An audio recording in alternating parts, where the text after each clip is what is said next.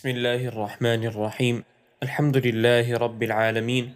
والصلاة والسلام على سيد الأنبياء والمرسلين سيدنا محمد وعلى آله وأصحابه أجمعين. أما بعد باب فضل قيام الليل. قال الله تعالى ومن الليل فتهجد به نافلة لك عسى أن يبعثك ربك مقاما محمودا. وقال تعالى تتجافى جنوبهم عن المضاجع. وقال تعالى كانوا قليلا من الليل ما يهجعون Dice Allah Altísimo, y ve la parte de la noche como un acto voluntario para ti, puede que tu Señor te eleve a una estación digna de alabanza. Dice también Allah subhanahu wa ta'ala, levantan su, su, costado de los lechos para invocar a su Señor con temor y anhelo. Dice también Allah subhanahu wa ta'ala, era poco lo que dormían de noche, y en el tiempo anterior al alba pedían perdón. وعن عائشة رضي الله عنها قالت: كان النبي صلى الله عليه وسلم يقوم من الليل حتى تتفطر قدماه، فقلت له: لم تصنع هذا يا رسول الله؟ وقد غفر لك ما تقدم من ذنبك وما تأخر. قال: أفلا أكون عبدا شكورا؟ متفق عليه. وعن المغيرة بن شعبة نحوه متفق عليه. Aisha radiyallahu anha dijo, el Nabi sallallahu alayhi wasallam solía permanecer de pie en salah por la noche hasta que se le agrietaba la piel de los pies. Le dije, enviado de Allah, ¿por qué haces eso? ¿Acaso Allah no te ha perdonado tus faltas pasadas y futuras? Dijo, ¿acaso no debería ser un siervo agradecido? El hadith ha sido convenido por al-Bukhari y Muslim.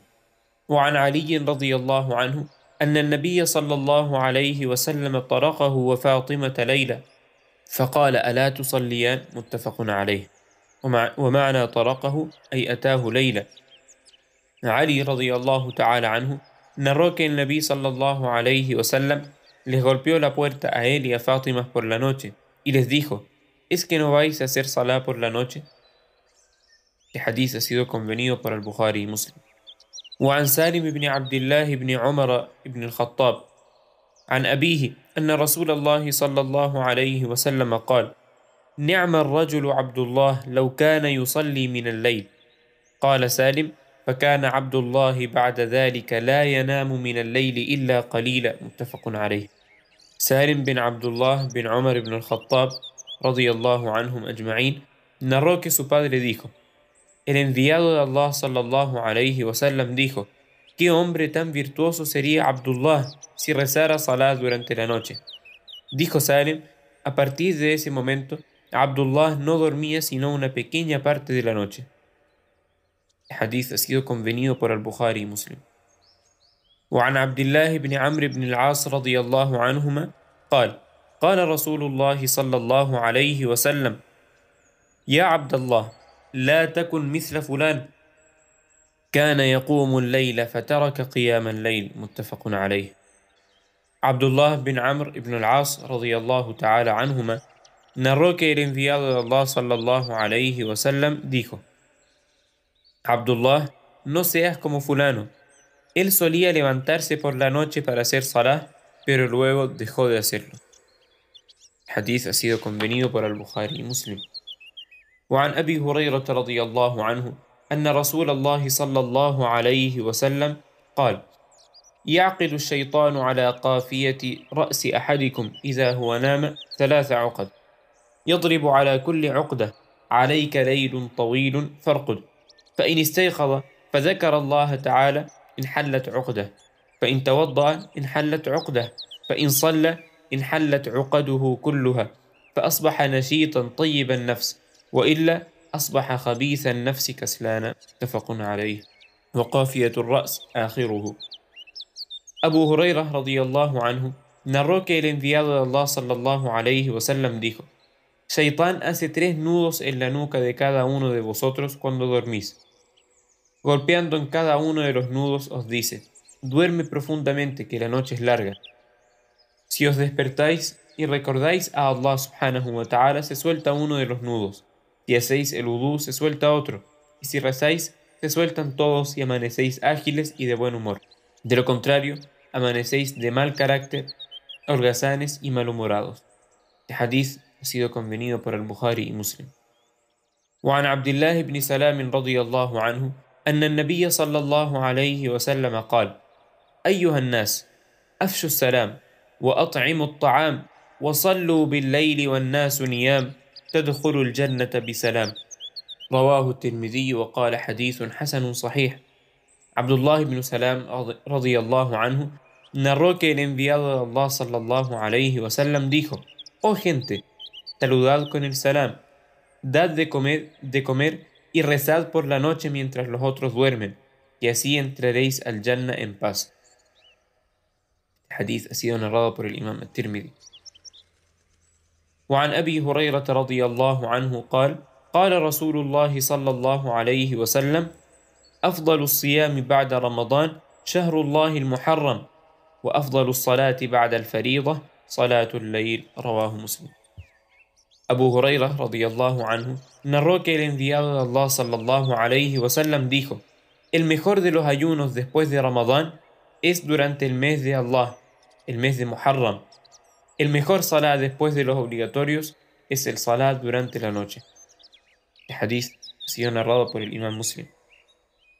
وعن ابن عمر رضي الله عنهما أن النبي صلى الله عليه وسلم قال صلاة الليل مثنى مثنى فإذا خفت الصبح فأوتر بواحدة متفق عليه ابن عمر رضي الله تعالى عنهما narró que el enviado de Allah sallallahu alayhi wasallam dijo El salat durante la noche es de dos en dos rak'at, pero si temes que se acerque el alba, termina con una rak'a de witr.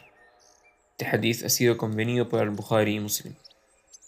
وعنه قال كان النبي صلى الله عليه وسلم يصلي من الليل مثنى مثنى ويوتر بركعة متفق عليه Ibn Umar radiyallahu anhu dijo El enviado de Allah sallallahu alayhi wasallam solía rezar por la noche el salah de dos en dos rak'a y terminaba con una rak'a de witr.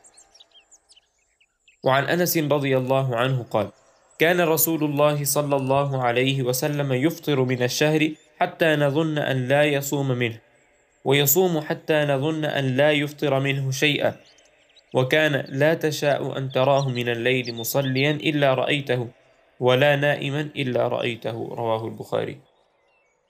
Anas radiyallahu ta'ala anhu dijo, el enviado de Allah sallallahu alayhi wasallam dejaba el ayuno de tal forma durante el mes que pensábamos que no ayunaba nunca, pero también ayunaba de tal forma que pensábamos que nunca comía durante, durante los días de ese mes.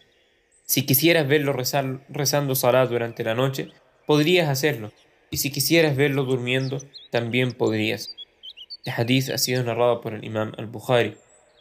Y este hadith señala el equilibrio de Rasulullah sallallahu alayhi wasallam entre el ayuno y dejar de ayunar, y entre rezar el salat durante la noche y descansar durante la noche. وعن عائشة رضي الله عنها قالت: ما كان رسول الله صلى الله عليه وسلم يزيد في رمضان ولا في غيره على إحدى عشرة ركعة يصلي أربعا فلا تسأل عن حسنهن وطولهن ثم يصلي أربعا فلا تسأل عن حسنهن وطولهن ثم يصلي ثلاثة فقلت يا رسول الله أتنام قبل أن توتر فقال يا عائشة إن عيني تنامان ولا ينام قلبي متفق عليه عائشة رضي الله عنها dijo النبي صلى الله عليه وسلم no rezaba en Ramadán ni fuera de él más de once rak'as durante la noche. Rezaba cuatro rak'as, pero no me preguntéis sobre su excelencia y duración. Luego rezaba otras cuatro rak'as, pero no me preguntéis sobre su excelencia y duración. Finalmente rezaba tres.